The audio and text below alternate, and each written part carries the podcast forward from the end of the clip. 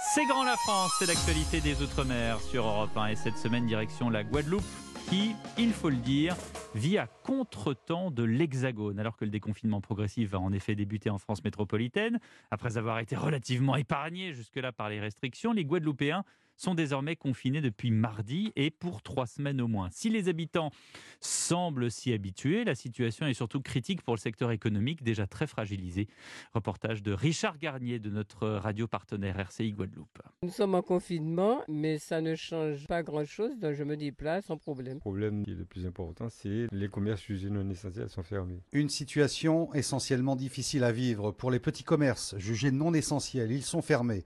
Un nouveau coup de massue, selon Victor Vinutolo, représentant les 160 boutiques d'une des deux plus importantes galeries marchandes de l'île, dont 150 doivent actuellement laisser leur rideau baissé catastrophique, c'est une désolation et c'est un cri d'alarme. Nos petites structures, les petits commerçants sont en réel danger. Les aides de l'année 2020 sont tout simplement ridicules et celles de 2021 n'ont pas encore été versées alors que nous avons déjà largement puisé dans nos réserves. L'impact est encore plus prégnant pour le secteur touristique, première industrie de l'île. Avec les motifs impérieux et désormais le confinement, la haute saison n'a pas pu se faire. Trois gros établissements hôteliers affichant 300 chambres chacun sont fermés depuis mars, soit près d'une centaine de salariés dont la plupart sont en chômage partiel.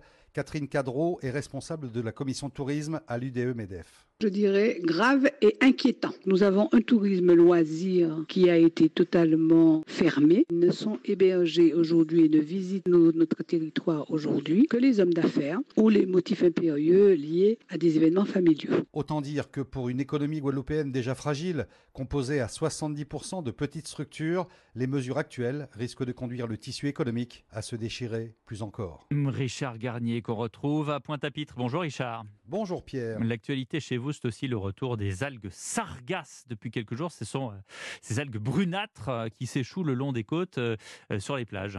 Des odeurs pestilentielles lors de la phase de décomposition de ces algues, avec l'émanation toxique d'hydrogène sulfuré et d'ammoniac, plus encore que les images de plages souillées, ou avant même les échouages, celles des bancs de sargasses stagnant en mer sur des superficies pouvant atteindre le kilomètre, les effets sur la santé respiratoire des personnes exposées est certaine.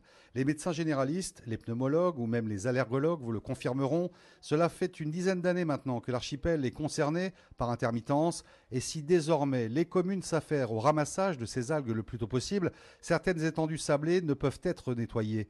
Et plus crucial, la question de leur traitement et de leur recyclage n'est toujours pas réglée. Merci Richard et bon dimanche. Au revoir et bon dimanche à vous.